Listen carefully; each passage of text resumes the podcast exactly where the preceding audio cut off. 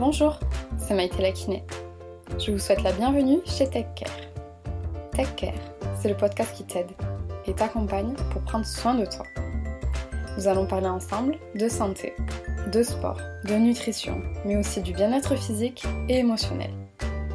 Tous les 15 jours, vous retrouvez un épisode avec un expert dans son domaine, qui viendra partager ses connaissances et son expérience avec nous. Ou alors avec une personne, qui vient nous raconter son parcours, son histoire, ses embûches, et on l'espère, sa guérison et ses solutions, qui pourront t'inspirer, t'aider ou te donner du courage pour en parler et consulter.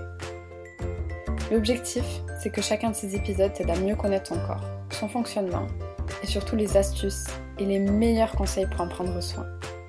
Car n'oublie pas, la santé ne s'achète pas. La santé se construit avec des petits gestes du quotidien. Alors si le concept te plaît, n'hésite surtout pas à le partager et à le noter 5 étoiles sur iTunes. Cela m'encourage beaucoup. Et surtout, cela aidera un tes proches, ta famille, tes amis, bref, un maximum de personnes à mieux se connaître et à être en bonne santé. Je vous laisse avec l'épisode du jour. Belle écoute. Aujourd'hui, je reçois Gaëlle Baldassari qui vient nous apprendre plus sur notre cycle menstruel et surtout comment le kiffer. Nous parlons des quatre phases du cycle menstruel, de ses différentes énergies, de la contraception hormonale, du syndrome prémenstruel, de comment détecter l'ovulation, du syndrome du mal irritable et de comment l'observation de notre cycle peut nous aider à rester en bonne santé. Alors j'espère que cet épisode te permettra d'en apprendre encore plus sur ton corps, sur notre nature cyclique. Alors je n'en dis pas plus et je te laisse avec ma conversation avec Gaëlle. Alors aujourd'hui, j'ai le plaisir de recevoir la hackeuse du cycle menstruel. Donc j'ai nommé Gaëlle Baldassari. Donc bonjour Gaëlle et bienvenue euh, sur TechCare. Bonjour Maïté, merci de m'avoir euh, reçu, de me recevoir aujourd'hui. bonjour à toutes et à tous qui nous écoutaient. Eh bien, avec plaisir. Je suis trop contente de te recevoir. Alors, est-ce que d'abord, peut-être, c'est vrai, est-ce que tu veux te présenter d'abord, peut-être, pour commencer? Euh, Donc, bah, je m'appelle Gaëlle Baldassari et j'ai créé le mouvement Kiffe ton cycle. Euh, dans l'idée, bah, le titre le dit bien, hein, de réhabiliter euh, le cycle menstruel, de permettre à tout le monde de découvrir que c'est une ressource, quelque chose de positif. Et donc, euh, bah, pour ça, j'ai écrit un livre, je fais des programmes en ligne, je fais aussi des sommets qui me permettent d'interviewer des intervenants de, de plein d'horizons différents pour explorer un thème en profondeur. Et, et ça, ça m'occupe au quotidien. Et je suis chef d'entreprise puisque aujourd'hui, c'est une entreprise euh, donc le cycle autour du cycle menstruel qui embauche euh, deux personnes et qui travaille avec de nombreux prestataires. Donc voilà, ma vie aujourd'hui. En sachant que le dernier sommet, c'était sur euh, les, la puberté, c'était ça? Oui, tout à fait. Le dernier, c'était la puberté. Avant, il y avait l'autonomie gynécologique. On a fait aussi le syndrome prémenstruel, le désir d'enfant. C'est toujours, bien sûr, un sujet connexe au cycle menstruel. Le prochain sera sur euh, les moyens de contraception et on va refaire un numéro 2 de l'autonomie gynécologique parce qu'on a plein de nouvelles choses à creuser. Trop cool. Bon, bah, il me tarde trop. Parce que j'ai assisté aux deux derniers sommets. Euh, franchement, je, je, motive tout le monde à essayer d'aller voir ces sommets-là parce que franchement, il y a des informations que personnellement, même moi en formation, on m'avait pas forcément appris. Pour autant, je suis quand même spécialisée dans la rééducation du périnée. Donc, normalement, je devrais savoir certaines choses, mais non, j'en ai appris euh, plein. Donc, c'était trop bien. Pour euh, toutes les femmes et les hommes qui nous écoutent, parce que je précise bien les hommes, parce que je pense que le cycle menstruel, personnellement, ça devrait être connu de tout le monde. selon toi, pourquoi est-ce que tout le monde en fait devrait connaître plus ou moins euh, le rôle en fait du cycle menstruel bah Déjà parce que le cycle menstruel, il a des impacts sur nous. Et c'est vrai que c'est quelque chose qu'on nous dit pas forcément et euh, que moi j'ai découvert tardivement. Euh, et il a un impact sur notre sur notre humeur, sur notre physiologie, sur notre état d'esprit, sur notre envie de dormir ou pas. Enfin, il a des impacts sur beaucoup de choses et ces impacts sont liés tout simplement aux variations des cocktails hormonaux qu'on a tout au long de notre cycle. Et donc, on a ces changements tout au long de notre cycle, sauf que personne nous dit que ça fait ces changements-là. Donc, nous, on voit, euh, bah, je sais pas, un matin, je me réveille et, euh, et j'ai envie de tuer tout le monde, par exemple, et euh, juste, j'ai pas compris que, bah, en fait, en deux, trois jours, je vais avoir mes règles et que du coup, bon, c'est juste que mes hormones m'ont un peu aidé à être un peu en colère. En fait, le problème, c'est que tant qu'on comprend pas ce qui nous arrive, bah, on se juge, on a l'impression que c'est nous qui sommes à côté de la plaque ou qui faisons quelque chose de pas bien, ou, et les autres nous jugent aussi. Euh, quand tu disais les hommes, bah oui, les hommes qui vivent à, proximité de nous euh, peuvent avoir tendance du coup à nous rabaisser sur certaines choses, etc. À partir du moment où on comprend le phénomène, on comprend ce qui se passe, on comprend ce qui est normal, ce qui est pas normal, et, euh, et surtout ce qu'on peut en faire et à quel point c'est un phénomène positif, ben on arrête de nous nous dévaloriser et on arrête d'accepter que les autres nous dévalorisent par rapport à ça aussi. C'est ça, la, fameuse phrase Ah, mais non, tu me fais chier, t'as tes règles qui est juste horrible et on a envie de dire Ben oui, je suis peut-être plus irritable en ce moment et encore. Ouais, en fait, c'est ça. Le, tu vois, cette phrase, elle est hyper intéressante parce que même moi, j'ai longtemps, alors que je commençais déjà à travailler autour du cycle, où je me suis dit, bah ouais, mais ils ont pas complètement tort quand ils disent ça. Et, j'ai mis longtemps avant de comprendre où était le problème. Parce qu'à la fois, je me rendais bien compte qu'il y avait un problème dans cette phrase, et à la fois, j'étais pas au clair avec moi, parce que moi-même, je me disais, bah ouais, mais je suis un peu chiante aussi, et du coup, je comprends que cette phrase sorte. Et ce que j'ai compris, c'est que euh, cette phrase, son problème, c'est l'intention qu'il y a derrière. Aujourd'hui, moi, mon conjoint, ça lui arrive de me dire, euh, tiens, est-ce que dans deux jours, tu n'aurais pas tes règles qui vont arriver, par exemple? Mais euh, l'intention qu'il y a derrière, c'est de me faire prendre conscience du fait que, a priori, j'ai peut-être surréagi à quelque chose, mais sans dévaloriser ma réaction juste de me faire prendre conscience. Alors que l'intention de la plupart des personnes, y compris des femmes, hein, euh, qui disent euh, en réunion, par exemple, mais qu'est-ce qu'elle a, ça là nous fait chier aujourd'hui, elle a ses règles, c'est l'intention de dévaloriser la personne et absolument pas de prendre en compte son cycle menstruel mais juste de dévaloriser la personne, de dévaloriser ses émotions, de peut-être euh, verbaliser que une femme en colère, c'est une femme chiante qui va avoir ses règles, et donc c'est hyper dévalorisant. Alors qu'au contraire, on pourrait essayer d'en faire une force. Exactement. Et puis, euh, quand on se met en colère, en général, on a une bonne raison de se mettre en colère. Que après la forme euh, ne soit pas forcément ok parce que justement, aidé par une pulsion qui qu'on n'arrive pas à mettre en place d'habitude, on n'arrive pas à bloquer un truc ou à, dire ça, ça me va pas. Bah là, il y a notre corps qui nous aide à le faire. Donc parfois, euh, ça dépasse un petit peu en termes de forme, mais le fond, il est réel. Enfin, je veux dire, le, le syndrome prémenstruel nous a jamais fait créer des problèmes là où il y en avait pas. Non, ou alors il est très fort, mais bon, je crois pas.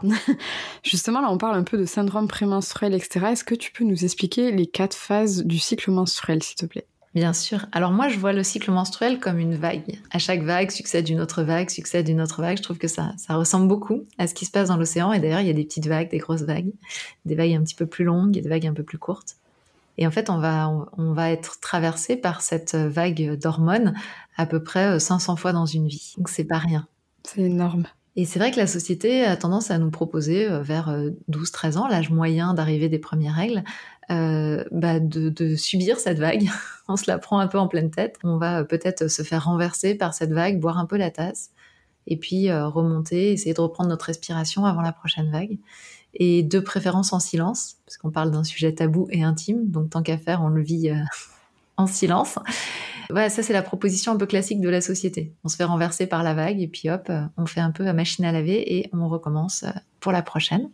Il y a une autre proposition, c'est ah bah si c'est un peu trop galère euh, de subir cette vague, bah moi j'ai la solution ultime. Hein. ça s'appelle la pilule ou le stérilet hormonal ou l'implant ou que sais-je. En tout cas, tous ces moyens et j'ai pas de problème avec ces moyens-là. Juste qu'on ait conscience que ces moyens-là sont des moyens de bloquer le cycle menstruel et donc bah, de faire en sorte qu'on se prenne pas la vague dans la tête. Ce qui, pour certaines d'entre nous, est très salutaire, disons-le, parce que le vécu est pas toujours confortable. Et puis, il y a une troisième possibilité, et c'est celle que je transmets, que j'enseigne, c'est d'apprendre à surfer cette vague, à surfer cette énergie qui nous traverse chaque mois pour pouvoir l'utiliser. Et justement, il se trouve qu'une session de surf fonctionne exactement comme le cycle menstruel. C'est-à-dire que euh, on va passer par quatre étapes dans le surf comme dans notre cycle, qui vont nous permettre de faire une super session de surf. Alors si tu veux, je te détaille ces quatre, euh, ces quatre étapes. Explique-moi comment on fait du surf.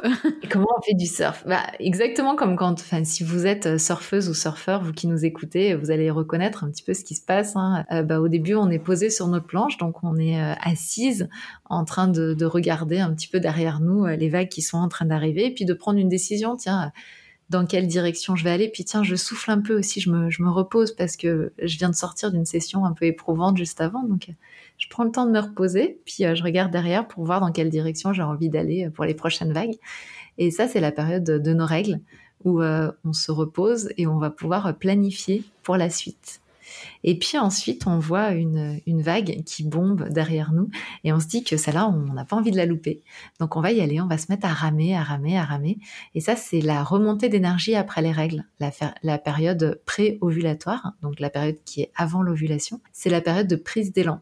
Dans cette phase-là, on va se sentir euh, très dans l'action justement on rame sur nos planches. Euh, on est dans l'action, on va faire beaucoup de choses. C'est une période où moi j'ai l'habitude de dire que euh, nos to-do list se dépilent à toute vitesse, on les coche, on fait c'est bon, ça c'est fait, ça c'est fait, ça c'est fait. Et donc ça c'est la remontée d'énergie après les règles. Et puis en surf ensuite, bien on se rend compte que la, vague nous porte. On n'a plus besoin de ramer dans tous les sens, puisque on se rend compte que ça y est, on avance sans avoir besoin de ramer et on va pouvoir se mettre debout sur notre planche et debout sur notre planche, on va se mettre à rayonner. On va pouvoir montrer à quel point ce qu'on a fait avant était magnifique et communiquer sur tout ce qu'on a pu euh, faire avant. Et ça, c'est la période de l'ovulation. Donc une période dans laquelle on va avoir euh, plus d'appétence pour la communication et pour l'interaction sociale, et un peu moins d'appétence pour le fait d'agir comme on le faisait précédemment. Et puis ensuite, on va descendre dans le tube de la vague. Et le tube de la vague, en surf comme dans le cycle menstruel, ça peut être la, période la plus kiffante, mais c'est souvent à la base la période la plus flippante. Et donc dans le cycle, c'est la période prémenstruelle. Donc la période prémenstruelle, c'est la zone qui précède les règles. Alors euh, certaines le connaissent pour le syndrome, hein, le fameux syndrome prémenstruel. Euh, c'est une période dans laquelle on va avoir tendance à voir les choses en plus en noir. Euh, bah, tout simplement comme en surf où on est dans le tube de la vague et où finalement le soleil n'arrive plus jusque nous, on est comme à l'intérieur d'un tunnel. Et eh bien là, on va regarder le dessous des choses, tout ce qui ne va pas, tout ce qu'on a besoin de critiquer, de remettre à sa place, tout ce qui ne nous convient pas. Et puis, euh, et puis ensuite, on va, parce que c'est le gros avantage et que c'est un cycle, euh, se reposer de nouveau sur notre planche. Donc ça, c'est l'arrivée des règles. Euh, et puis de nouveau, ça va être un temps de, repos, de prise de décision avant de pouvoir repartir. Voilà comment on surfe son cycle menstruel en acceptant que chacune de ces phases contribue à la réalisation de nos projets, de nos, de nos envies, de notre super session de surf, parce que parce que chaque phase, en fait, nous permet de d'avancer dans ce qu'on a envie de réaliser. Quand on est posé sur notre planche, on fait des plans, ensuite on se met en action, ensuite on communique sur ce qu'on a réalisé. Après, on fait une période d'audit où on est plutôt critique et un peu créatif pour avoir de nouvelles idées. Puis de nouveau, on se repose pour mettre nos plans en action. C'est n'empêche vachement intéressant.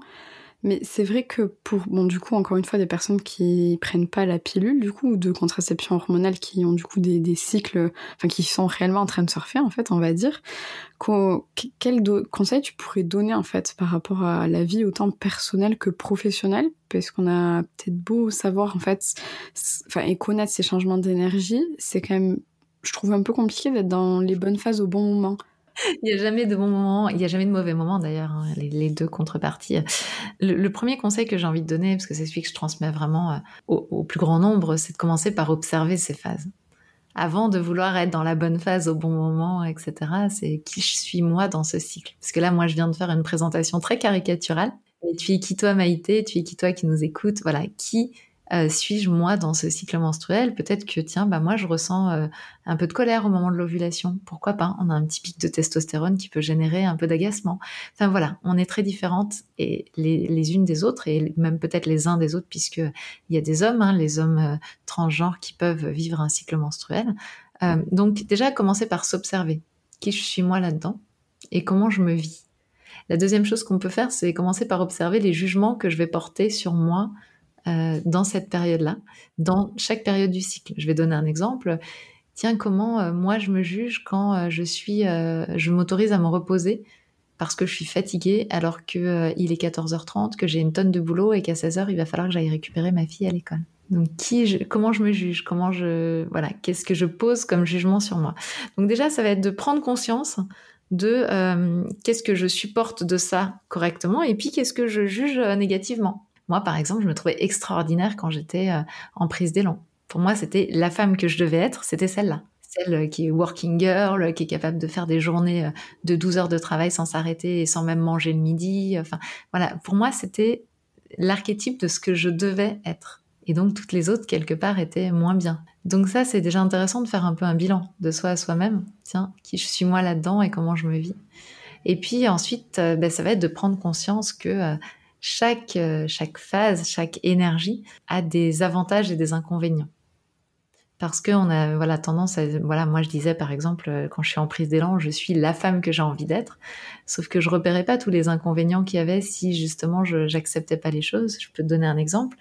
Euh, justement dans cette phase de prise d'élan où il y a beaucoup d'énergie il m'arrivait parfois d'ouvrir, et il m'arrive encore, hein, ça m'arrive encore, d'ouvrir 10 000 onglets sur mon navigateur Internet, de faire 10 000 choses dans la journée plein d'idées de partir dans tous les sens, etc. Et puis le soir de me dire, bon, j'ai fait beaucoup de choses, mais j'ai pas avancé beaucoup. Ça te parle ça?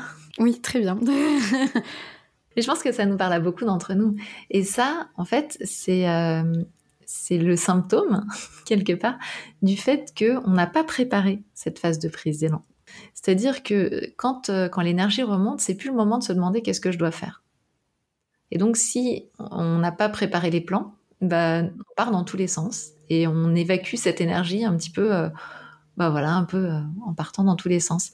Alors que si on s'autorise à se poser dans la période des règles, donc la période qui précède, à se poser, à se reposer, et du coup à dire, ok, moi la direction dans laquelle j'ai envie d'aller, c'est celle-ci. Et pour aller dans cette direction, mes actions, ça va être ça, ça et ça. Si ça, on l'a correctement fait dans la période des règles, si on n'était pas en lutte contre soi pour essayer de continuer à avoir de l'énergie alors qu'on n'en a plus, eh bien, on arriverait au moment de la prise d'élan avec notre plan qui serait fait et il y aurait plus qu'à le dérouler. Et là, pour le coup, il n'y a plus de déperdition.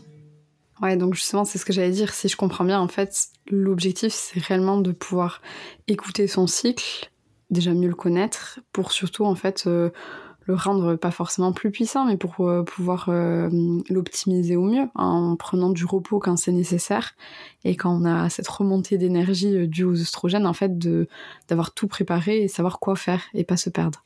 C'est exactement ça. Il y a une deuxième phase qu'on a tendance à idéaliser aussi, c'est la phase où on est debout sur la planche, notamment quand on est maman ou quand on est responsable d'une équipe dont on doit prendre soin ou quand voilà quand on est un peu dans le soin comme ça cette phase-là où on a beaucoup d'empathie, en général, elle est assez euh, euh, valorisante socialement. Donc, euh, on nous renvoie plutôt quelque chose de positif sur nous dans cette période-là. Sauf que dans cette période-là, eh bien, on va avoir tendance à dire oui à beaucoup de choses. Et on va prioriser la relation plutôt que nous-mêmes. Donc on va parfois s'oublier un petit peu en disant oui. Donc oui, bah, pas de problème pour garder les enfants la semaine prochaine, pas de problème pour faire ceci, pas de problème pour faire cela, etc. Et si on était en permanence dans cette phase-là, on vivrait potentiellement notre vie un peu à côté de nos pompes en fait, puisque euh, bah, on prioriserait en permanence les relations avec les autres. Et puis nous là-dedans, bah, à un moment, on se dirait peut-être mais je suis qui moi? Et d'ailleurs, on est nombreuses, je me mets dans le paquet, à s'être demandé à un certain âge de notre vie, euh, je suis qui moi en vrai? Qu'est-ce que j'aime moi en vrai? Qu'est-ce que qu'est-ce qui me nourrit? Qu'est-ce que voilà Qu'est-ce que j'aime vraiment? Au-delà de faire plaisir euh, aux autres ou d'avoir euh, une bonne image ou d'avoir une belle représentation. Et eh bien justement, c'est tout l'intérêt de la phase qui vient juste après. Donc là, quand on est debout sur notre planche, on est dans l'ovulation. La phase qui vient après, c'est la phase prémenstruelle. Ben, c'est une phase de retour à soi. Et c'est justement une phase où on va auditer quelque part, on va, on va aller vérifier dans les décisions qui avaient été prises avant, qu'est-ce qui nous convient et qu'est-ce qui nous convient pas. Et donc, ça, on a, on a beau idéaliser la phase où on est debout sur notre planche, euh, parce qu'on se dit ah moi mais je suis sympa, c'est fun, il y a des belles relations et tout. Ouais, mais en fait si à aucun moment on remet en question ces décisions-là, eh bien, on peut passer notre vie à côté de nos pompes. Donc, en fait, la phase prémenstruelle qu'on a tendance à redouter pour certaines d'entre nous, c'est une phase où justement on revient à soi. Et c'est le moment de se dire, mais moi, dans ma vie, concrètement, qu'est-ce qui me convient et qu'est-ce qui me convient pas? Moi, dans cette vie, est-ce que c'est OK que je continue à ramasser les chaussettes sales de tout le monde? Moi, dans ma vie, est-ce que c'est OK que je continue à faire à manger tous les soirs et que euh, j'entende du deuxième étage euh, Qu'est-ce qu'on mange? Est-ce que c'est OK? Et si ça l'est pas, bah, c'est normal que ça génère chez nous des émotions et qu'on ait envie de régler ces problèmes-là. Mais du coup, on est bien d'accord que c'est normal, entre guillemets, même si j'aime pas ce terme, mais de sentir un peu à chaque cycle euh, cette remise en question, à un moment donné, de, de se reposer la question, mais est-ce que je suis en accord avec moi-même? Est-ce que c'est ok? Enfin, d'avoir cette petite remise en question à ce moment-là du cycle, en fait, c'est normal. Ouais, complètement. Ce qui n'est pas normal, c'est quand ça commence à bouffer notre vie, entre guillemets. C'est-à-dire quand ça commence à venir euh, profondément abîmer les relations systématiquement, quand ça nous met à mal au niveau de la confiance, quand vraiment on se sent euh, très mis à mal, alors c'est le signe qu'il y a un problème, euh, en fait, un déséquilibre, un déséquilibre hormonal qui est, qui est, qui est fréquent hein, dans nos sociétés et qui est aussi, je dirais, le, le révélateur du déséquilibre qu'on peut vivre dans le reste du cycle. Quelque part, c'est c'est l'endroit où tout va se révéler. C'est un peu, euh, c'est un peu. Moi, j'aime bien cette image que euh, le tube de la vague, c'est aussi le moment où euh, la, mer se, retire de la plage et où on voit un peu tout, tout ce qu'on a pu laisser comme déchets, quoi. Donc, par exemple, bah, c'est vrai que quand on est en prise d'élan, on a beaucoup d'énergie. S'il faut débarrasser la table, mettre la table à la maison, faire tout ce qu'il y a à faire, etc. Bon, même si on se dit ça serait bien que quelqu'un d'autre le fasse, en fait, comme on a l'énergie, on va avoir tendance à le faire. Et puis on collecte des petits cailloux de quand même, j'aurais bien aimé être aidée pour moi aussi pouvoir utiliser mon énergie à autre chose que ça. Et puis on arrive euh, à la période de l'ovulation, bah, on a envie de prioriser euh, les relations. Donc on va continuer à faire ces choses-là. Et puis de nouveau, on collecte des petits cailloux en se disant j'aimerais bien qu'ils lisent dans mes pensées et qu'ils sachent que j'aimerais bien être aidé ou euh, ou que chacun fasse sa part. D'ailleurs, c'est pas forcément être aidé. Et puis en fait, on va collecter des choses comme ça, que ce soit dans le privé, dans le professionnel, dans toutes les sphères de notre vie. Et dans la phase de prémenstruel, eh bien, ce qui va se révéler à nous, c'est tout ce qu'on a collecté. Donc la question, c'est comment je fais en sorte de moins collecter de choses peut-être pour que ça soit moins violent dans la période prémenstruelle. Ça, ça peut être intéressant. Ouais, c'est vraiment en fait un indicateur de comment s'est passé le cycle d'avant au final. C'est vraiment ça. Et puis, comment je suis moi dans ma vie aujourd'hui? Comment j'accepte que c'est une période de remise en question et que cette période-là, bah, il faut la passer? Elle n'est pas confortable. Hein. C'est intéressant. Nous, dans notre société, on voudrait nous faire croire que euh, toute la vie doit être confortable et que, euh, et que dès que c'est inconfortable, euh, il faut absolument se médiquer, faire des choses, etc. Mais non, en fait, la vie passe par des moments inconfortables. Je suis pas sûre qu'un bébé qui soit en train de naître trouve que les minutes qui précèdent sa naissance soient un moment confortable, tu vois.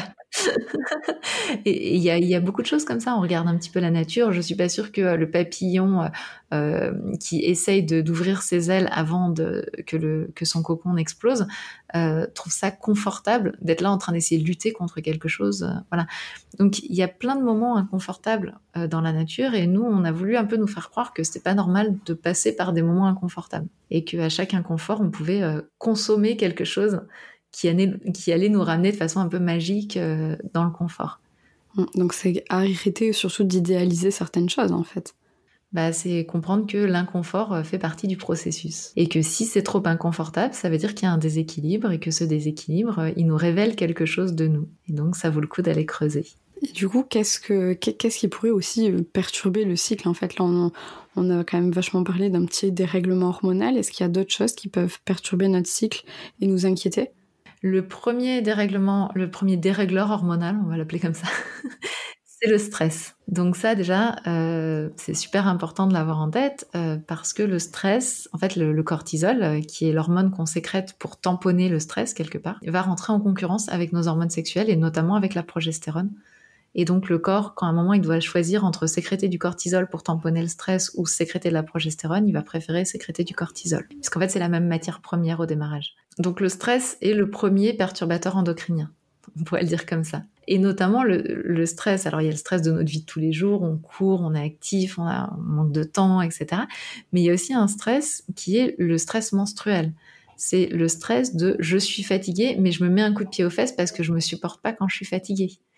Euh, je suis en colère, mais je me déteste quand je suis comme ça, du coup je me culpabilise et du coup je génère du stress. Donc en fait, il y a ce côté euh, j'accepte pas mes fluctuations, eh bien ça génère aussi un stress. Donc, euh, donc voilà, le stress est le premier perturbateur endocrinien. Après, effectivement, moi je vois plutôt le cycle, plutôt que de le voir comme une, une conséquence, enfin si c'est aussi une conséquence, mais moi je vois le cycle comme un lanceur d'alerte. C'est-à-dire, c'est un moyen de nous prévenir sans la maladie ou avant la maladie qu'il se passe quelque chose dans notre corps, qu'il y a un dérèglement quel qu'il soit. Et euh, le cycle, c'est la fonction reproductive.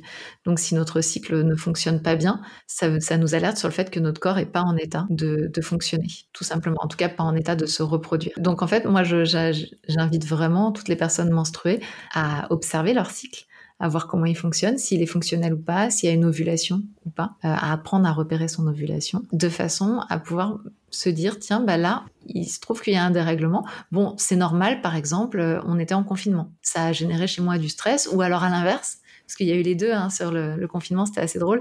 Euh, il y a les personnes qui, au contraire, se sont vraiment apaisées, ont arrêté de faire trois heures de transport par jour, ont pu faire un peu de yoga, etc.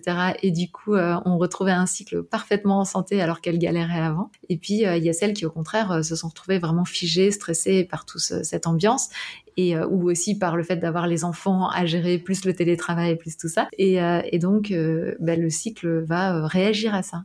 Et c'est ça qui est intéressant, c'est de se dire que bah, notre cycle réagit à notre vie. Donc, si par exemple on a eu un choc émotionnel très très important il y a deux trois mois, c'est complètement normal que le cycle soit complètement déréglé. Et c'est pas grave, hein. c'est normal. c'est pas grave, mais on va dire que ça nous pousse quand même à, à prendre conscience qu'il y a quelque chose qui, entre guillemets, n'est pas normal ou qui va pas et que il faut peut-être lâcher prise sur certaines choses ou, revoir, euh, enfin ouais, revoir des choses. C'est une prise de conscience qu'il se passe quelque chose. Après, parfois c'est juste, euh, bon bah voilà, oui, il s'est passé ça, euh, j'ai j'ai eu un décès euh, proche dans ma famille, ça a créé un choc émotionnel. J'ai pas eu de règles pendant deux trois mois. Ça, c'est pas grave. Il n'y a pas forcément quelque chose à en faire. On, processe juste euh, quelque part cette émotion, ce choc. Le corps euh, le processe, il prend le temps qu'il lui faut, et puis à un moment, ça s'améliore et ça redémarre quoi.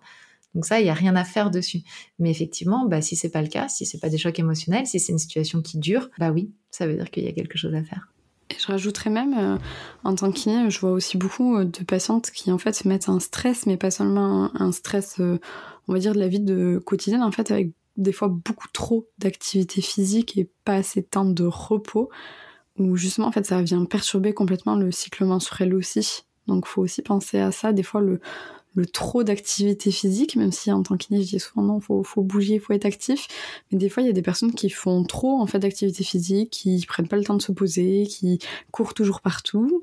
Euh, c'est pas bon non plus. Et je pense que tu l'as bien expliqué dans les quatre cycles, en fait, ben, c'est important d'avoir des phases aussi de repos. Complètement. Mais c'est ça, mais en même temps, la société nous a pas invités à ça, faut être un petit peu honnête. Et d'ailleurs, euh, c'est intéressant ce que tu nous dis parce que euh, euh, ça génère euh, bien souvent ce qu'on appelle l'aménorrhée hypothalamique, euh, c'est-à-dire une aménorrhée sans cause médicale claire, mais il n'y a plus de règles, donc aménorrhée, c'est-à-dire qu'il n'y a plus de cycle. Et en plus, il y a un énorme tabou dans la société par rapport aux aménorrhées. C'est-à-dire que c'est très compliqué pour une femme de dire bah moi j'ai plus mes règles depuis longtemps ou alors dans un tout petit comité et, puis quand on le dit chez le médecin il nous dit bon bah on va faire des examens et puis quand les examens reviennent bon bah il y a rien d'anormal donc c'est pas grave. En fait, il y a une espèce de, situation comme ça des, personnes qui vivent ça qui est complètement euh, hors sol. Et euh, effectivement, le fait euh, qu'on nous ait pas appris à nous reposer, à accepter ces temps plus doux, ces temps de retour à soi, etc., explique qu'il y ait de plus en plus d'aménorrhées hypothalamiques aussi dans notre société. Mais c'est vrai que c'est tabou, donc on n'en parle pas, donc on sait pas que nos voisines ont peut-être la même chose que nous. C'est ça. Et moi surtout dans ce que tu viens de dire, ce qui m'attriste souvent en fait, c'est que justement ben, certains professionnels de la santé en fait ne savent pas toujours répondre aux patientes quand par exemple elles n'ont pas leurs règles ou si elles ont leurs règles douloureuses etc. Souvent des fois une réponse un peu facile c'est euh, ah ben si vous voulez de nouveau avoir vos règles ben prenez la pilule Sauf qu'en fait, on sait pertinemment que c'est pas des règles. ouais, c'est une catastrophe, c'est une épidémie hein, cette réponse. Moi, j'en peux plus. J'en peux plus parce que euh, c'est une épidémie et que euh, il y a ça. On a aussi, euh, mais si vous voulez pas prendre la pilule, je peux plus rien pour vous. Mmh, ouais. Ok, super. Donc c'est clair qu'on se dise les choses hein, ici entre nous parce qu'il faut il faut le dire. la pilule n'a jamais régulé le cycle menstruel. La pilule crée des saignements dès lors qu'on l'arrête parce qu'il y a une privation des hormones, mais ça ne recrée absolument pas un cycle menstruel, donc la pilule ne régule rien. Si on prend la pilule alors que le cycle ne fonctionne pas, il fonctionnera pas mieux, voire pire, une fois qu'on l'arrêtera. Donc ça, on se le dit parce que c'est comme ça qu'on envoie euh, euh, en quantité industrielle des personnes en procréation médicalement assistée, hein, en leur faisant la, prendre la pilule en disant ça va réguler le cycle, ou en faisant prendre des dufaston pour déclencher les règles, c'est pareil. Hein. Mm. Je veux dire, euh, prendre du dufaston pour déclencher les règles, c'est rien du tout. Enfin, c'est juste créer un surplus d'hormones qui, quand on va l'arrêter, va déclencher des saignements. Mais ça déclenche pas le cycle. Et ça ne fait absolument pas une ovulation derrière. Donc tout ça, c'est du piratage parce que on fait croire euh, aux, personnes qui, vivent ça, à qui on donne ces médicaments-là, qu'on a réglé le problème. Et puis le jour où elles veulent avoir un enfant, et puis bah rien ne se passe et ça fonctionne pas parce que le cycle, à un moment, il, il fonctionne pas, il fonctionne pas. Et euh, le problème, c'est qu'en général, ben comme on se décide de plus en plus tard à avoir des enfants, eh bien toute cette période où on savait que le cycle fonctionnait pas et où on a donné des hormones pour faire semblant qu'il fonctionnait, eh ben, on n'a pas cherché quel était le problème. Et donc, eh bien, quand on se dit, bah tiens, je veux un enfant, ça y est, on n'a plus forcément les 4-5 ans euh, pour chercher devant nous, pour chercher quel est le problème. Et donc, on envoie les, les, couples en procréation médicalement assistée, euh, parce que là, on va recréer de façon totalement chimique un cycle dans le corps euh, des personnes. Sauf que c'est pas anodin. Moi, je suis passée par là. Euh, faut arrêter de penser que c'est anodin. Moi, j'ai pris plus de 10 kilos pendant la procréation médicalement assistée. C'est des examens en permanence. C'est euh, une influence énorme sur le couple, sur notre vie de travail. Enfin, c'est pas rien, quoi. Alors que souvent, dans les années qui précèdent, on aurait largement pu faire toutes les recherches pour essayer de comprendre ce qui se passait. C'est ça. Et surtout, il y a quelque chose qui est aussi important, c'est que il faut pas, enfin, les premières années, en fait, quand les jeunes filles euh, ont leurs règles, en fait, c'est normal que ça soit pas euh, réglé comme une pendule. Bah déjà, même après, mais alors encore plus, effectivement, on considère que les deux premières années, euh, un cycle met en moyenne, et c'est une moyenne, et il n'y a pas de problème pour que ça puisse mettre plus longtemps, en moyenne 24 mois à se réguler. Donc à partir de là, et ça c'est une aberration médicale, il y a encore des médecins qui aujourd'hui prescrivent la pilule pour des jeunes filles qui disent ah mais c'est pas confortable parce que je sais pas quand est-ce que mes règles vont arriver. Et donc euh, c'est aberrant. On bloque un cycle qui est en train d'essayer de se réguler. Donc quand euh, cette jeune fille va arrêter la pilule le jour où elle aura peut-être envie d'avoir un enfant ou de passer à autre chose, eh bien le cycle il aura toujours pas fait son travail de régulation. Donc il va falloir qu'il retravaille pour de nouveau essayer de se re-réguler. C'est ça. Et en plus, si on vient rajouter le fait que autant les femmes que les hommes ont très peu de connaissances sur euh, le cycle menstruel et justement savoir par exemple quand est-ce qu'on est en ovulation. Les trois quarts des personnes ne savent même pas. Donc est-ce que tu peux nous expliquer comment est-ce qu'on peut savoir que l'ovulation est présente ou va bientôt arriver? Alors pour moi ça c'est une base qu'on devrait enseigner à toutes les personnes dotées d'un utérus, et même les autres d'ailleurs. Euh, ah oui, oui, à tous. Euh, mais, mais vers 10-11 euh, ans, quoi. Enfin, comme quelque chose de complètement normal qu'on explique à n'importe quel enfant. On dit à un enfant, je sais pas moi, quand t'es enrhumé et que t'as le nez qui coule, tu te mouches. Enfin voilà. Et ben là, on, pourrait très bien faire la même chose avec avec cette notion d'ovulation. Tout le monde devrait savoir repérer son ovulation parce que c'est d'une facilité déconcertante. Et, euh, et c'est, euh, enfin voilà, le nombre de, personnes qui m'envoient des messages en me disant, mais Gaëlle, j'ai 62 ans et je découvre aujourd'hui que j'aurais pu repérer mes ovulations. Donc, euh, en fait, il y a, deux, choses à, se dire. La première, c'est que la, repérer pour la repérer comme ça, pour suivre son cycle, sans but de contraception, c'est ultra facile. Le plus simple va être d'aller regarder ce qui coule dans notre culotte, donc qu'on appelle les pertes blanches habituellement les pertes blanches, elles sont composées de deux choses. Elles sont composées de la glaire cervicale et des sécrétions vaginales. Donc euh, la glaire cervicale, c'est ce qui est sécrété au niveau du col de l'utérus, donc tout au fond du vagin, juste à l'entrée de l'utérus, pour euh, décider. En fait, c'est comme c'est un peu comme le videur d'une boîte de nuit euh, qui va dire toi tu passes, toi tu passes pas. La glaire cervicale, hors période fertile, elle dit au spermatozoïde ah non, vous passez pas. Donc, elle va euh, avoir une consistance qui va les empêcher de passer. Et dans la période fertile, elle dit aux spermatozoïdes Yes, je vous aide, je vous, envoie où vous avez besoin d'aller. Et donc, elle a une consistance qui va aider les spermatozoïdes à pouvoir se rendre à proximité de l'ovocyte donc au moment de l'ovulation. Donc pour repérer notre ovulation, la façon la plus simple, ça va être de suivre effectivement, de repérer dans ces pertes blanches la consistance, puisque en fait, les sécrétions vaginales, elles sont assez liquides, donc il n'y a pas de consistance particulière. Donc la consistance de nos pertes blanches est avant tout faite par euh, notre glaire cervicale. On va pouvoir repérer euh, la consistance. Alors il y a un moyen assez simple, c'est tout simplement déjà quelle est ma sensation quand je m'essuie après avoir euh, uriné. Euh, il y a des moments où il y a juste une sensation, bon bah voilà, je suis essuyée, et puis il y a d'autres moments dans nos cycles, on peut avoir vraiment cette impression, moi j'appelle ça l'effet patinoire, cette sensation que ça glisse quoi, wouhou C'est ça. et que ça reste humide, bien que euh, bah, on a juste uriné et qu'on a juste passé le papier, et ça reste quand même humide. Et eh bien ça, c'est quand même le signe, c'est le signe du, du fait qu'il y a certainement une glaire fertile qui est dans le coin, puisque la glaire fertile va devenir élastique et assez glissante, un petit peu la texture du blanc d'œuf ou euh, de de l'aloe vera, euh, du gel d'aloe vera.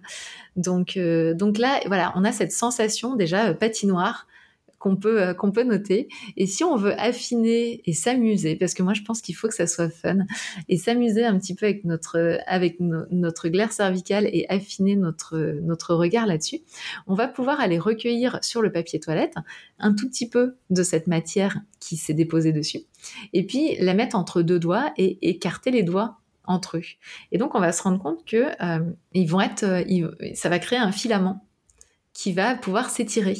Et plus ce filament s'étire, plus on est proche de notre zone d'ovulation. Donc les premiers jours, ça peut être, il va s'étirer d'un centimètre par exemple. Alors quand on est hors zone fertile, il s'étire de rien du tout. C'est-à-dire qu'on écarte les doigts, il se passe rien. Il, en, reste un peu sur les deux doigts et puis c'est tout. Et puis, euh, et puis ensuite, bah, on va pouvoir étirer d'un centimètre. Puis le lendemain, on va peut-être pouvoir étirer de trois centimètres. Puis le, jour suivant, vraiment, on écarte les doigts et ça s'étire. Donc, euh, et ça, c'est, fun. Et puis, bah, de toute manière, on se lave les mains après aller aux toilettes, donc on peut toucher, il n'y a pas de problème. Puis ça sort de nous, donc c'est pas sale. Exactement, c'est tout à fait ça.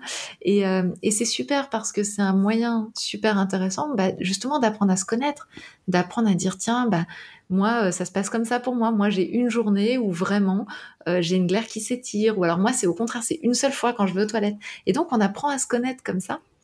Et alors, ce qui est génial dans le fait de repérer son ovulation, c'est que ça va nous permettre, même si on a un cycle irrégulier, de pouvoir prédire la date de nos règles.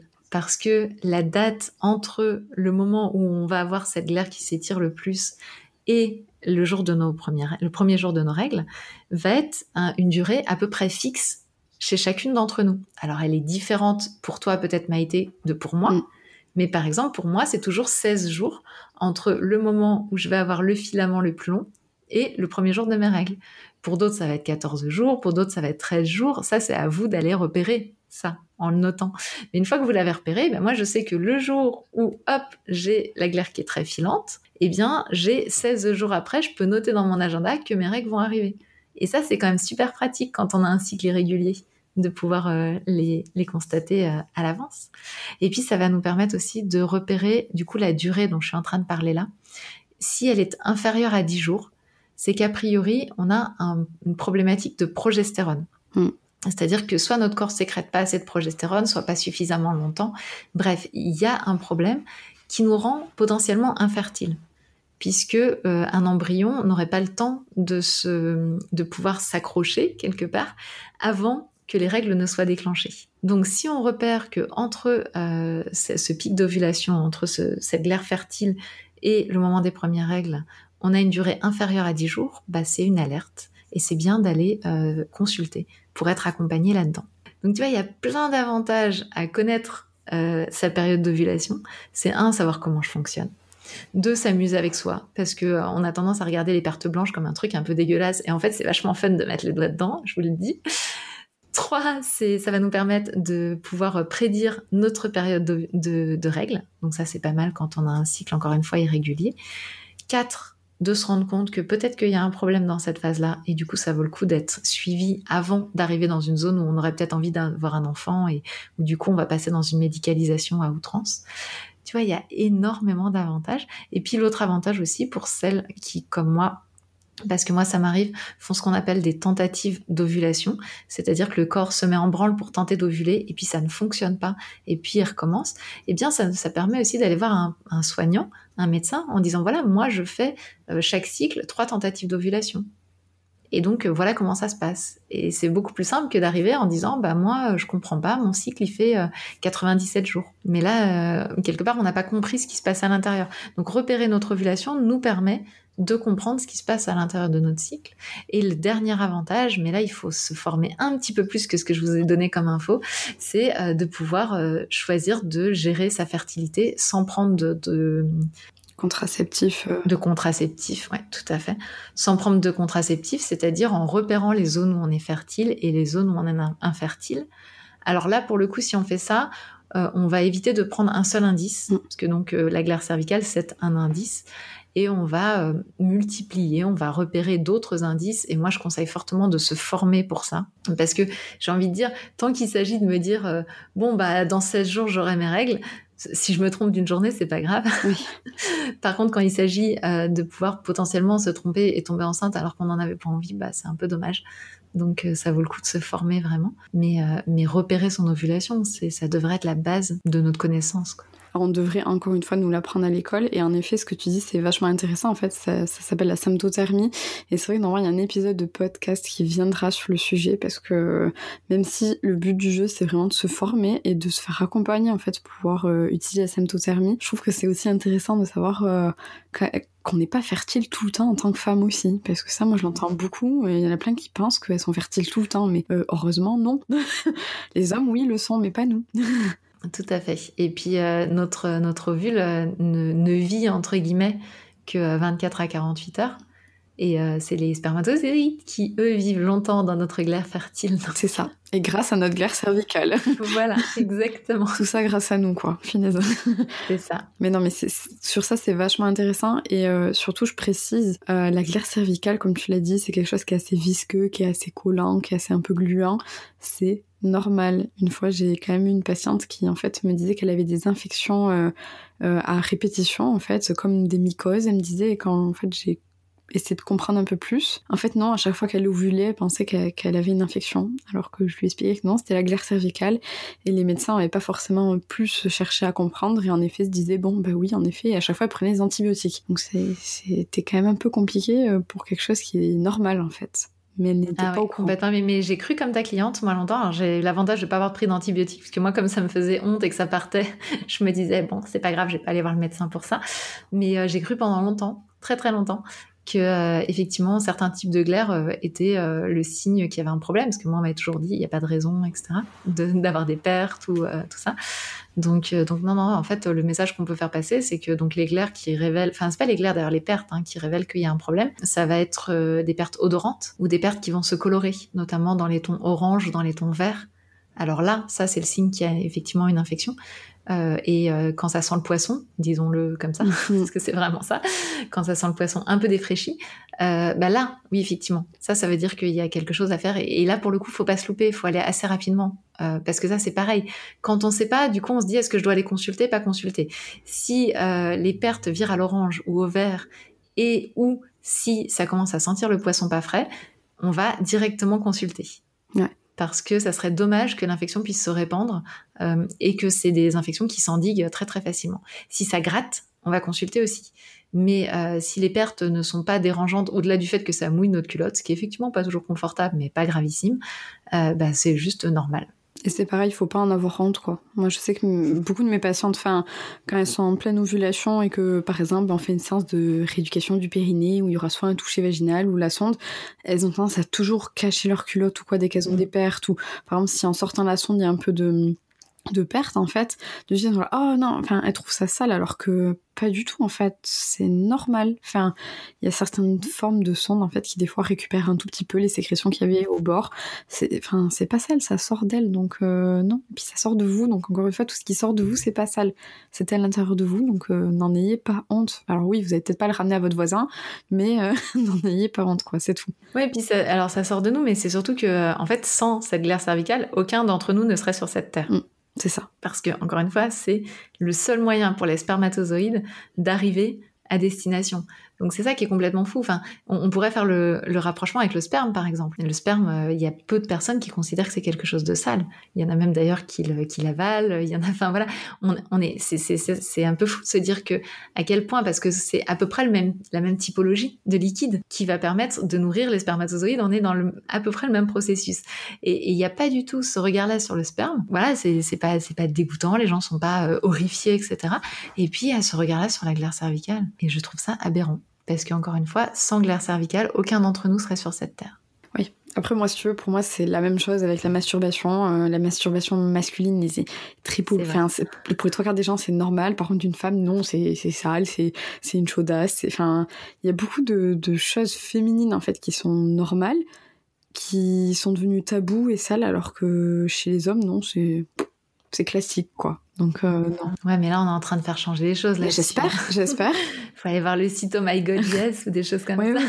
C'est vrai. J'espère vraiment que ça changera. Personnellement, euh, si à petite échelle ça peut changer, euh, ça, ça, serait vraiment très bien. Surtout pour, pour les jeunes filles, quoi parce que encore une fois le but du jeu c'est de faire un peu d'éducation et, apprendre que non c'est normal on a un corps euh, et puis surtout si on peut apprendre euh, à savoir quand est-ce qu'il fonctionne bien et quels sont les signes qui doivent nous pousser à consulter ben déjà tout le monde sera en meilleure santé. Ça coûtera moins cher à la sécu aussi parce que quand on consulte comme ma patiente plusieurs fois euh, en pensant qu'on a une infection et qu'on prend des antibiotiques alors qu'en fait c'était juste la glaire cervicale Enfin, déjà, c'est les boules. Et de deux, je pense que ça a coûté cher au final si on calcule un peu. Donc bon. Ben ouais, mais tu vois, sur le dernier sommet, par exemple, euh, on avait eu le, témoignage d'une femme qui ne connaissait pas la glaire cervicale et qui en fait comme ça la dégoûtait. Donc c'était le sommet sur le désir d'enfant juste pour remettre les choses. Et, et, en fait, comme ça l'a dégoûtée, ben, elle n'avait pas de rapport dans cette période-là ah. avec son mari. Ce qui peut expliquer que ça faisait un certain temps que ça ne fonctionnait pas. Ouais, mais... Donc en fait, elle a découvert grâce au sommet, parce qu'on a beaucoup parlé sur les sommets du cycle menstruel, on en parle beaucoup de la glaire cervicale. et donc euh, bah, elle a découvert ça et ces informations-là. Et en fait, euh, bah, il y a eu un petit bébé qui s'est installé dans son ventre un mois après. Ah, c'est trop cool. donc, euh, on était contents. Ah bah tu m'étonnes. mais justement, moi ça aussi, c'est vrai qu'on en a un peu parlé tout à l'heure, mais quand je vois au sein de, de couples qui passent par le parcours de PMA alors que justement ils savent des fois même pas juste repérer l'ovulation, je me dis, enfin, on devrait reprendre encore une fois les bases, quoi. Apprendre aux gens à se connaître. Ah bah moi, je suis passée en PMA, je savais pas repérer mon ovulation. Hein. ouais, mais est-ce que c'est réellement de ta faute? Moi, je pense pas. Puis moi, on m'a fait les tests à 14 jours, donc euh, à J14, alors que j'avais un cycle qui était très long, pour vérifier si euh, ma glaire était justement laissé passer les spermatozoïdes de mon chéri. On m'a fait le test à J14. Alors j'étais loin d'être dans ma période d'ovulation, donc c'était complètement aberrant comme test.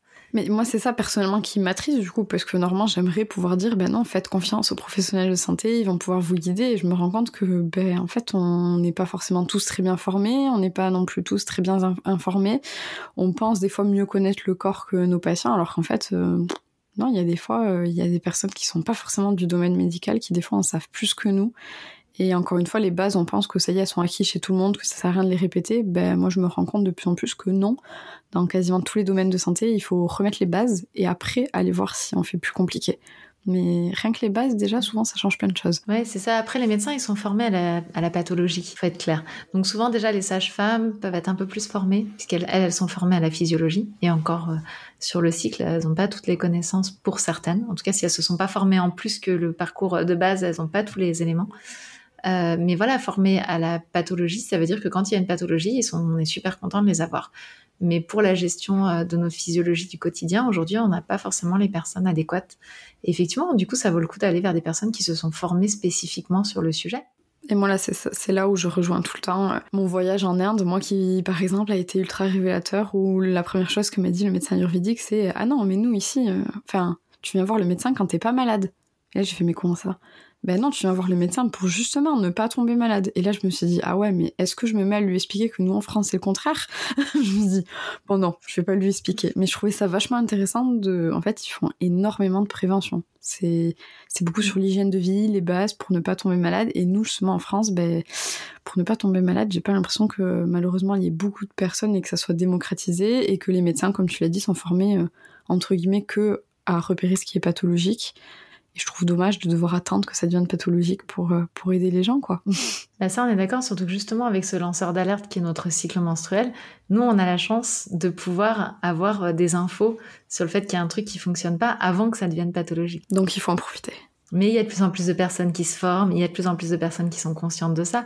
Si on va voir aujourd'hui euh, un naturopathe, un médecin traditionnel chinois, enfin un praticien en médecine traditionnelle chinoise ou quelqu'un qui fait de l'ayurveda par exemple, on aura souvent un accueil euh, très intéressant de cette lecture-là. Donc, euh, à, nous aussi de savoir aller voir les ressources qui nous conviennent.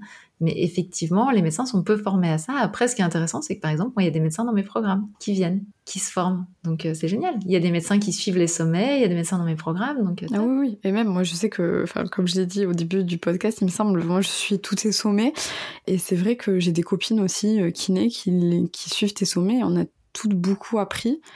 Et, euh, et, même ça nous a permis aussi de se mettre à la place de nos patientes et des fois de d'avoir en tout cas de ta part des explications qui des fois sont simples et imagées. Ben moi ça me permet en tant de pouvoir aussi les retranscrire au lieu de parler de termes très médicaux euh, qui forcément des fois ne parlent pas, euh, ce qui est normal quoi. Enfin donc non moi je trouve que c'est important aussi que le monde médical continue de s'informer et fasse aussi des formations pas que dans le médical mais avec des personnes en dehors du médical pour pour tout ça en fait, pour ouvrir un peu son esprit quoi.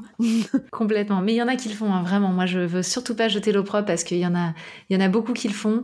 Il y en a qui regrettent euh, que ça soit pas dans leur parcours. Et euh, moi aujourd'hui j'ai, jamais eu de médecin jusqu'à présent qui m'a dit ah mais euh, t'es pas du monde médical, pourquoi tu me parles de ça?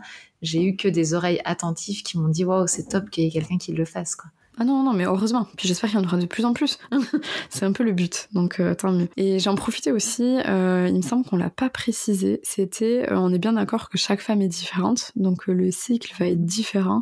Donc on est d'accord que la durée, la pseudo-durée du cycle de 28 jours on peut oublier. Ouais, en fait, c'est bien pratique pour les plaquettes de pilules, mais euh, il y a 13% des personnes menstruées qui ont un cycle qui fait 28 jours. D'accord, ouais, donc c'est pas beaucoup. Je te laisse faire la, la, division, la soustraction pour savoir combien il en reste qui n'ont pas un cycle de 28 jours. Non, 28 jours, c'est euh, c'est une moyenne pratique. C'est même pas la vraie moyenne, hein. c'est même pas la vraie moyenne euh, de la durée du cycle menstruel, puisqu'en plus la moyenne change d'un pays à l'autre, d'un continent à l'autre. Donc c'est pas c'est pas une durée moyenne, c'est une moyenne pratique qui était assez efficace, qui permettait de faire des, des, plaquettes de pilules efficaces, qui permettait de faire des calculs faciles parce que 14, 14, tout le monde sait faire euh, une division d'un nombre pair. Enfin voilà, c'était c'était le truc facile quoi. Donc euh, donc voilà, 13% qui ont un cycle de 28 jours. Donc entre 21, après ça va dépendre des approches parce que si on est en médecine traditionnelle chinoise, les, les chiffres de normalité sont pas les mêmes. Moi j'ai tendance à dire qu'entre 21 et 35 jours, dès lors que la durée entre l'ovulation et les règles est supérieure à 10 jours, on n'est pas sur un cycle pathologique. Ouais, c'est ça qui est intéressant. Mais c'est ça, il y a la deuxième chose qui est vraiment importante, hein, le, temps, parce que la durée euh, en soi, elle veut rien dire. Euh, si on a un cycle de 28 jours, qu'on ovule à J20 et que euh, on a 8 jours en post en post-ovulatoire avant les règles, mm. c'est un problème. A priori, il y a un problème. Plus que si on a un cycle de 37 jours et que on ovule 15 jours avant les règles. Ouais, c'est vraiment cette, euh, ce temps en fait entre l'ovulation et l'arrivée des règles qui est important aussi d'observer en fait clairement. Et on est d'accord aussi que sur la durée du coup des règles ou la texture ou la couleur, c'est pareil, ça, ça dépend des femmes. Oui, ça dépend des femmes et en même temps ce qui est intéressant c'est justement qu'il y a des approches qui ont appris à lire quelque part dans les règles. C'est-à-dire qu'en médecine traditionnelle chinoise par exemple, on va retrouver un petit peu la même chose en Ayurveda. Euh, bah justement, oui, on va avoir des couleurs, des textures différentes, mais ça va apporter des indices sur des vides ou des trop ou des pleins euh, de certaines choses euh, à la personne qui nous accompagne. Donc euh, c'est pas pathologique d'avoir des règles un peu plus visqueuses, un peu plus liquides, un peu plus un peu plus comment dire marron, un peu plus rose, etc. ou, ou très rouge. C'est pas ou d'avoir des gros caillots, etc. C'est pas en soi pathologique. Il n'y a pas de signal d'une maladie. Mais malgré tout, dans l'idéal, si on était en pleine forme et en pleine santé, on aurait des règles assez liquides et rouges, avec juste des petits filaments à l'intérieur qui sont les filaments d'endomètre, mais pas des gros caillots par exemple à l'intérieur. Et sur, les derniers jours, ça pourrait être un tout petit peu plus tiré vers le marron, mais ça devrait pas non plus euh, se, se, perdurer en spotting, ce qui est le cas chez beaucoup d'entre nous, et je me mets dedans. Mais ça, c'est aussi le fait que bah, on est on vit dans une société dans laquelle il y a plein de petits déséquilibres. On est en contact de perturbateurs endocriniens euh, souvent. On a, voilà, notre vie est faite de plein de petits déséquilibres. Donc, moi, c'est juste pas pathologique. C'est ok d'avoir euh, des règles qui ont des couleurs différentes, des textures différentes, des changements différents, des durées différentes. Maintenant, euh, bah, si on a l'impression que c'est l'indice d'un truc qui va pas fort, bah, on peut aller voir. Et là, c'est juste pas la peine d'aller voir un médecin euh, de mmh. ville pour ça, parce que là, ils sont totalement incompétents, les pauvres, sur ça. C'est pas méchant, mais là, vraiment, ils sont dans leur zone d'incompétence. Donc là, il faut vraiment se faire accompagner par un praticien alternatif qui a cette compétence-là, qui s'est formé spécifiquement sur les cycles et qui travaille spécifiquement là-dessus, et, euh, et, qui va pouvoir effectivement nous aider à faire des, des petits réglages, parce qu'encore une fois, c'est un signal de quelque chose. Par contre, juste quand même un petit, une petite chose, c'est que si les règles, normalement, on est censé perdre à peu près l'équivalent euh, d'une tasse à café pendant la totalité de nos règles. Donc si on a euh, des règles beaucoup plus importantes, euh, ça c'est quand même le signal qu'il se passe quelque chose. déjà le signal qu'on va perdre potentiellement du fer et du coup ça vaut le coup de se surveiller là-dessus, mais surtout le signal d'une inflammation et donc que ça vaut le coup d'essayer de faire quelque chose pour soi pour pas que ça reste. Ça, c'est pareil, hein, en médecine de ville, en général, euh, les règles trop abondantes, on dit, bah, on peut tenter la pilule, ça peut euh, diminuer les règles, bah oui, puisque ça va diminuer la prolifération euh, de l'endomètre, parce que tout simplement, les hormones sont bloquées, mais ça règle pas le fait qu'il y a un autre problème, certainement sous-jacent. donc, ça vaut le coup, si on a des règles trop abondantes, de se faire accompagner par quelqu'un qui soit spécialiste, qui va nous aider peut-être à régler au niveau de l'alimentation, à voir qu'est-ce qui peut générer chez nous des inflammations. Et encore une fois, il faut s'observer, essayer de voir euh, ce qui est normal pour nous et pas normal pour, euh, pour nous, en fait, au final. C'est ça. Et j'avais aussi une autre question, c'était euh, selon toi, est-ce que tu trouves important que nos proches soient plus ou moins au courant de la période du cycle menstruel dans laquelle on se trouve ou, ou non, c'est quand même quelque chose qui doit rester euh, pas tabou, mais disons pour nous? Bah déjà cette réponse, enfin, cette réponse-là, c'est à chacune de la formuler, j'ai envie de dire. Mm. Alors j'utilise le féminin parce que chez moi le féminin l'emporte sur le masculin, mais je, je n'oublie pas qu'il y a des personnes non genrées, des personnes euh, et des, des, hommes aussi qui vivent des cycles. Euh, je dirais que oui, c'est à chaque personne de, de se poser cette question. Tiens, est-ce que c'est important pour moi que les gens le sachent? Moi, j'aime bien. Euh, que dans le cadre familial, il y ait une discussion euh, fluide là-dessus parce que c'est le meilleur moyen pour faire tomber les tabous d'en parler normalement comme on parlerait de n'importe quelle autre chose.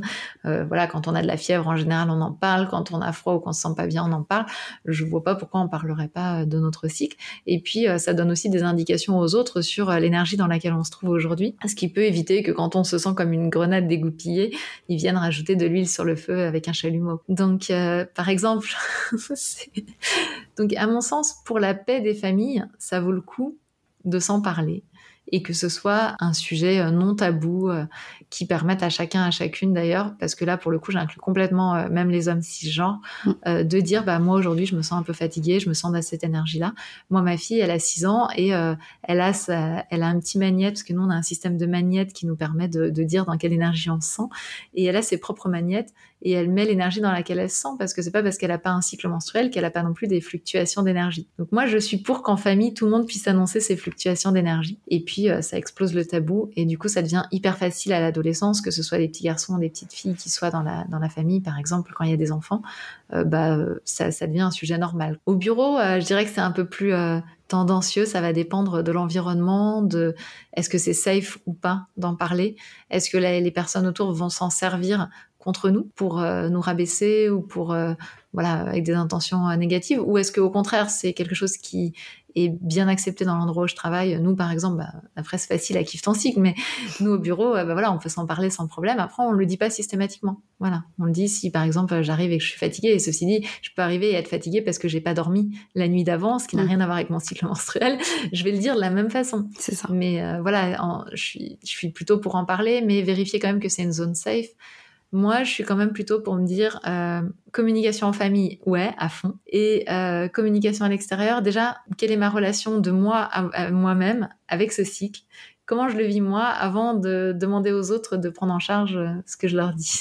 Ouais, mais je pense aussi ce qui est important, c'est en fait la communication aussi. Moi, je sais que quand mes proches voient des fois mon comportement à un moment, et que d'un coup je dis non, mais je suis à telle période du cycle, d'un coup c'est ouais, ok, bon. on comprend mieux pourquoi été réagi comme ça aujourd'hui. Enfin, c'est ça. C'est et je me dis c'est des fois important aussi parce que sinon pour peu que en effet euh, ben euh, soit la personne en face ou dans un cycle qui est différent, ça peut des fois mener à des confrontations en fait. Alors qu'au final, euh, si des fois juste poser la chose en disant non, mais t'inquiète, c'est juste parce que je suis à tel moment du, de mon cycle et du coup ça c'est plus dur pour moi aujourd'hui, mais c'est pas grave, on attend qu'on change de phase et voilà. Enfin, après, encore une fois, comme tu l'as dit, c'était quelqu'un de confiance, quoi. Mais j'ai une anecdote, moi, là-dessus. J'étais partie en vacances euh, avec toute la famille, avec mes parents, avec tout ça. Il n'y a pas très, très longtemps de ça. Et puis, euh, on avait chacun nos petits studios séparés, mais on était tous ensemble. Et puis, euh, mon père et ma mère se retrouvent ensemble après le repas. Et mon père commence à râler contre moi auprès de ma mère. Mais qu'est-ce qu'elle a aujourd'hui, Gaëlle? Elle est chiante, c'est pas possible et tout. Et, et puis, elle est pas bon esprit, machin. Enfin, bref. J'étais pas dans la conversation, hein, ils me l'ont relaté après.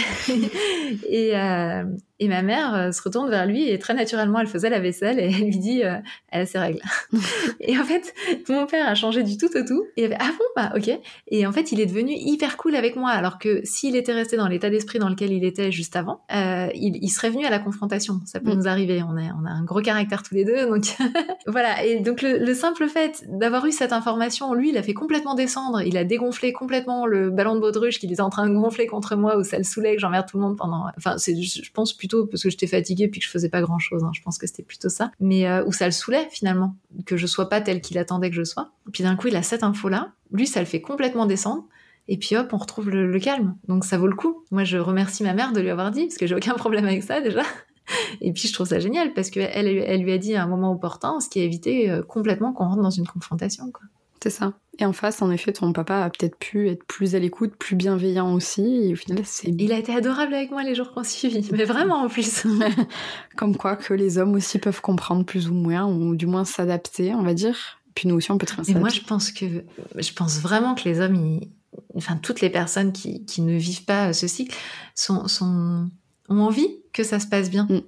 En fait, ce qui se passe, c'est que souvent la confrontation, elle vient du fait qu'on se fait des films. Ah, les mauvais esprits, euh, on est en vacances et euh, elle fait pas d'efforts, etc. Et puis du coup, on se monte un truc dans notre tête, quoi. Et, quand on a l'info, qu'on comprend ce qui se passe, ah bah non, en fait, c'était pas du tout ce que je m'étais monté. c'est juste. Et, et, je pense qu'au contraire, tout le monde a envie que ça se passe bien. Enfin, je vois pas. Euh, la plupart des hommes sont hyper bienveillants, ont envie que les choses se passent bien. Euh. Mais moi, du coup, je rajouterais un truc, c'est que pour moi, en fait, il faut surtout comprendre que les femmes, on est cycliques et que les hommes, bon, peuvent être cycliques, mais ont quand même une tendance, selon moi, plus linéaire. Et qu'en fait, on peut pas demander à une femme d'être linéaire pareil qu'un homme, quoi. Enfin, on aura toujours des, des, ouais, des variations plus grandes qu'un homme. Après, c'est un peu une hérésie, hein, cette notion de d'homme linéaire, tu vois. Euh, déjà, il y a 24% des hommes qui ont un cycle qui ressemble fortement à un cycle menstruel. D'accord. Donc, euh, et qui vivent, voilà, ce cycle un peu. Euh, moi, j'en rencontre régulièrement hein, des hommes qui me disent ah mais quand tu décris ce truc-là, moi je vis exactement la même chose et tout. Ça a un nom, hein, ça s'appelle le syndrome du mal irritable. D'accord. Et là, et là c'est ah, du coup mon œil de kiné qui, qui, qui aime bien chercher. Enfin, il y a une base hormonale ou pas Non, mais en réalité, euh, la base hormonale, par exemple, euh, il y a de nombreuses femmes qui euh, sont sous pilule et qui vivent quelque chose qui ressemble fortement à un cycle menstruel. Il y a des femmes qui sont ménopausées et qui vivent quelque chose qui ressemble fortement à un cycle menstruel. Donc en fait, la, la, base hormonale, elle va nous aider à stabiliser les choses et à soutenir quelque part le mouvement. Mais toute notre vie est faite de cycles. Et c'est pas complètement un hasard si aujourd'hui un mois ressemble fortement à la durée d'un cycle menstruel, ressemble fortement à la durée euh, du, de la lune qui tourne autour de la Terre. Bref, on sent qu'il y a un cycle à cet endroit-là. Ouais, c'est vrai donc la nature, elle est impactée par ce cycle-là, et, elle est impactée. Et, donc, euh, moi, je me souviens d'un publicitaire qui m'a dit, quand je lui présentais Kiffe ton cycle pour qu'on travaille ensemble, qui me dit, mais c'est un truc de fou, moi aussi, euh, le premier du mois, je suis à fond, je me mets à, fond en motivation, etc. Et puis après, je vais boire des bières avec les potes, et du coup, je me relâche un peu, et puis après, je m'en veux d'avoir relâché, et puis du coup, je vais commencer à critiquer tout le monde dans la société. il me dit, moi, je fais ça tous les mois, sur un mois calendaire, et il l'avait repéré, quoi. Donc, euh, donc non, c'est le côté linéaire des hommes, je pense que c'est aussi euh, une injonction euh, assez violente pour eux, alors que eux-mêmes euh, vivent des fluctuations. Après, effectivement, je dirais que le fait que nous, elles soient soutenues par les hormones à ce moment-là, eh bien, euh, ça fait qu'elle s'impose encore peut-être un peu plus à nous. Mais euh, je pense qu'au contraire, moi, ce que je me suis rendu compte quand moi, je me suis autorisée à me reposer, par exemple, et on en rigolait encore il y a pas très longtemps parce que ça a recommencé là sur ce cycle-là, euh, mon conjoint était épuisé en même temps que moi, je disais, bah, j'ai mes règles et j'irais bien me reposer. et les premières fois, c'était flagrant, quoi, épuisé ou malade ou il était pas bien et tout. Et j'ai réalisé qu'en fait, euh, bah, c'est un petit peu comme quand on se met à bailler et que les autres se mettent à bailler aussi, parce que leur corps se dit, hey, mais moi aussi, je prendrais bien une petite bouffée d'oxygène, je suis un peu fatiguée, moi aussi. Bah là, c'est un peu ça. C'est-à-dire que quand moi, je m'autorise euh, à me poser, bah, lui, son corps lui dit, hey, pourquoi elle fait ça, elle, moi aussi, je veux. moi aussi, je veux me reposer.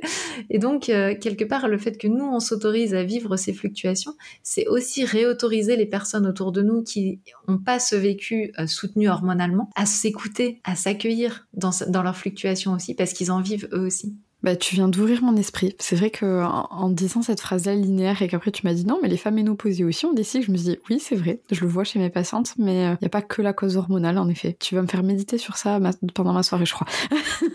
on est, de toute manière, moi, c'est ce que je présente dans Kiff ton cycle, hein, dans le programme, c'est vraiment, euh, on est comme un millefeuille de cycles. On a le cycle de la vie, le cycle des saisons, euh, le cycle de nos projets, le cycle de notre semaine. On voit bien que le lundi, on n'a pas la même énergie que le vendredi. Euh, donc voilà, et le cycle menstruel est un cycle stabilisant, je dirais, d'une durée super intéressante au milieu de tous ces cycles. Et donc euh, notre énergie ne dépend pas que de notre cycle menstruel, elle va aussi dépendre de tout cet empilement de cycles. En hiver, on n'a pas la même énergie qu'en été. Euh, à 20 ans, on n'a pas la même énergie qu'à 40. Enfin voilà, c'est et, tout ça fait que nous, on est ce millefeuille de cycles. Et à la fin, bah, il y a la résultante de OK, aujourd'hui, ça donne ça. Et donc, faut essayer de bien écouter ces cycles pour, euh, pour être le plus en accord avec soi-même, quoi, du coup. Ouais, et puis de s'accueillir le jour euh, au quotidien. Moi, c'est ce que je dis souvent à mes clientes. Hein. Je dis, mais euh, en fait, le plus important, c'est aujourd'hui. Dans quel état tu te sens? Dans quelle énergie tu te sens aujourd'hui, là, maintenant? Quand on oublie complètement où est-ce que tu en es dans ton cycle menstruel, quand on oublie complètement tout ce que le mental a pu analyser, là, maintenant, tout de suite, si tu regardes les choses, comment tu te sens? Ça va être le meilleur conseil de, cet épisode, je crois. Donc, n'hésitez pas à nous dire comment vous vous sentez aujourd'hui quand vous écouterez cet épisode. Ça serait vachement intéressant. C'est vrai que je pense qu'on se la pose pas assez cette question. Je suis assez d'accord avec toi. Est-ce qu'il y avait quelque chose que tu voulais rajouter en plus ou quelque chose que, selon toi, qui est important que les femmes sachent? Ou les hommes, encore une fois Je pense que vraiment le plus important, c'est que bien sûr qu'on transmet des théories sur le cycle, les hormones et tout ça, et c'est super intéressant de les comprendre parce que ça permet de mieux se comprendre, et c'est ce que je transmets au quotidien, c'est mon métier. Et moi, ce que je transmets ensuite, c'est ok, une fois que tu as toutes ces infos-là et que ton mental a été nourri, comment tu fais pour revenir vraiment à toi et vraiment t'appuyer sur cette ressource qui est le cycle pour pouvoir, et qui est ton cycle, qui, qui sont tes cycles, parce qu'il y en a plein, encore une fois, pour pouvoir te réaliser toi-même profondément. Ah mais c'est génial. On restera sur cette phrase, je crois.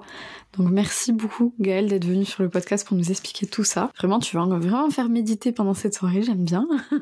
Donc euh, merci à toi. Et puis euh, si les auditeurs veulent te suivre, où est-ce qu'ils peuvent te suivre? Alors chez moi c'est assez simple parce qu'il suffit de taper kiffe ton cycle, donc avec un E à kiff parce que c'est un verbe. Euh, donc kiffe ton cycle, eh bien on me retrouve un petit peu partout. Alors je suis assez présente sur Facebook et sur Instagram, donc faut pas hésiter à me suivre là, c'est là où il y a l'actualité. Et puis si vous allez sur le site internet il y a un petit test qui se fait en deux minutes. Quelle est ma relation à mon cycle menstruel? Et c'est un test assez sympa à faire, donc je vous encourage fortement à le faire. Vous allez recevoir euh, le résultat par email. Nickel. Et eh bien, je mettrai euh, tous les liens dans la description de cet épisode. Et puis, euh, moi, je pense que je te dis à bientôt pour le prochain sommet. Je risque de te suivre par là-bas. Donc, merci beaucoup, Gaëlle. Je te souhaite une belle journée. À bientôt. Merci. Et puis, belle journée à toutes et à tous qui nous écoutaient. Au revoir, Maïté. Merci à toi d'avoir écouté cet épisode jusqu'au bout. Si tu as aimé cet épisode, n'oublie pas de le partager sur les réseaux sociaux et de mettre 5 étoiles sur Apple Podcast. Pourquoi faire? Pour faire en sorte que chaque personne sur cette terre puisse mieux connaître son corps et en prendre soin. Alors voilà, c'était le dernier épisode de l'année 2020. Merci à tous ceux qui écoutent le podcast et merci à Julie pour son commentaire. Des discours accessibles de professionnels sur des, des sujets pas toujours évoqués et souvent tabous. J'adore écouter Maïté et ses invités quand je me promène. Alors merci Julie. Et si toi aussi tu écoutes nos épisodes de promenant, ou si tu aimerais entendre quelqu'un au micro de Tech Care, n'hésite pas à me le dire sur Instagram. Allez, je te laisse. Je te dis rendez-vous en janvier 2021 pour plein de nouveaux épisodes. Et en attendant, n'oublie pas, prends soin de toi. Take care.